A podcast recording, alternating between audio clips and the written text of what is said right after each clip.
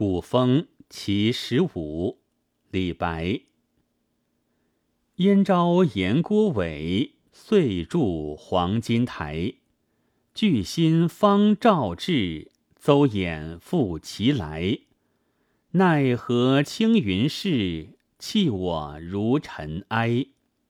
珠玉买歌笑，糟糠养贤才。方知黄鹄举，千里独徘徊。这是一首以古讽今、寄慨抒怀的五言古诗。诗的主题是感慨怀才不遇。前四句是用战国时燕昭王求贤的故事。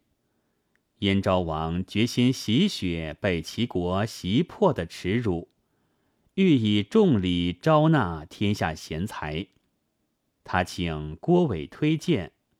郭伟说：“王如果要招贤，那就先从尊重我开始。”天下贤才见到王对我很尊重，那么比我更好的贤才也会不远千里而来了。于是，燕昭王立即修筑高台，置以黄金，大张旗鼓的恭敬郭伟。这样一来，果然奏效。当时著名游士如巨辛、邹衍等人。纷纷从各国涌来燕国，在这里，李白的用意是借以表明他理想的明主和贤臣对待天下贤才的态度。李白认为，燕昭王的英明在于礼贤求贤，郭伟的可贵在于为君招贤。然而，那毕竟是历史故事。次四句，诗人便化用前人成语，感讽现实。青云士是指那些飞黄腾达的达官贵人。《史记·伯夷列传》说：“驴象之人欲抵行立名者，非复青云之士，吾能异于后世者。”意思是说。下层寒微的士人，只有依靠达官贵人，才有可能扬名垂世，否则便被埋没。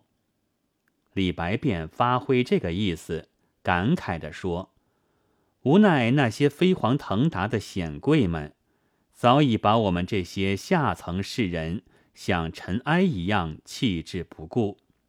显贵之臣如此。”那么，当今君主怎样呢？李白化用三国魏阮籍《咏怀第三十一首》，讽刺魏王语：“战事时糟糠，贤者处蒿莱。”尖锐指出，当今君主也是只管挥霍珠玉珍宝，追求声色淫靡。而听任天下贤士过着贫贱的生活，这四句恰和前四句形成鲜明对比。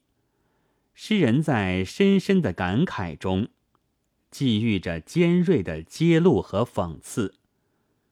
现实不合理想，怀才不获启用，那就只有远走高飞，别谋出路。但是前途又会怎样呢？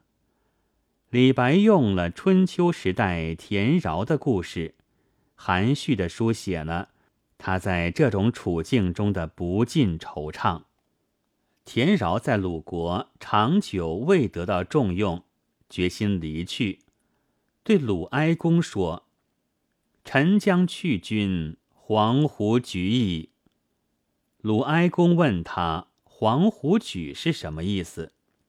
他解释说：“鸡忠心为君主效劳，但君主却天天把它煮了吃掉。这是因为鸡就在君主近边，随时可得；而黄鹄一举千里，来到君主这里，吃君主的食物，也不像鸡那样忠心效劳，却受到珍贵。”这是因为黄鹄来自远方，难得之故，所以我要离开君主，学黄鹄高飞远去了。鲁哀公听了，请田饶留下，表示要把这番话写下来。田饶说：“有臣不用，何书其言？”就离开鲁国，前往燕国。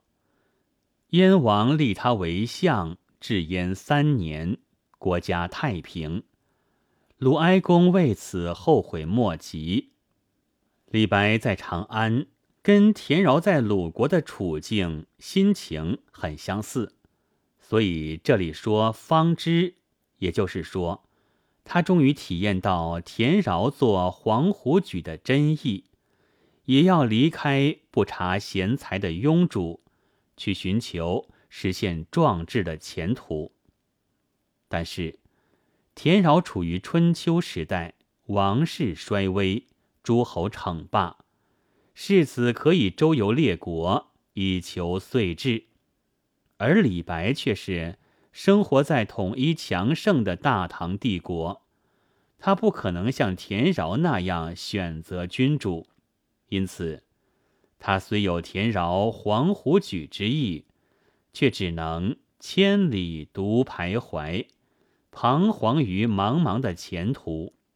这末二句归结到怀才不遇的主题，也结出了时代的悲剧，形象鲜明，含义无尽。古风五十九首都是拟古之作。其一般特点是注重笔性，立意讽托，崇尚风骨，气势充沛，而语言朴实。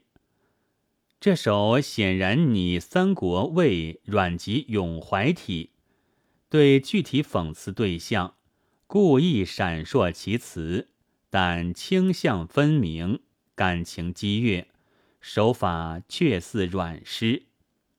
这表明，李白有很高的诗歌艺术素养和造诣，但从诗的构想和诗人形象所体现的全篇风格来看，这诗又确实保持着李白的独特风格。如上所述，首四句是咏历史以寄理想，但手法是似乎直陈史事。不点破用意。次四句是借成语以楷现实，但都属泛指，读者难以猜测。末二句是借故事以写出路，但只以隐士交织描叙，用形象点到即止。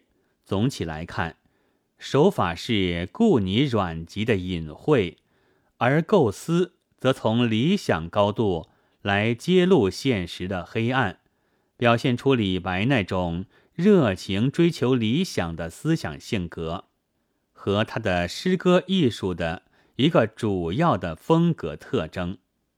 本文作者倪其新朗读：白云出岫。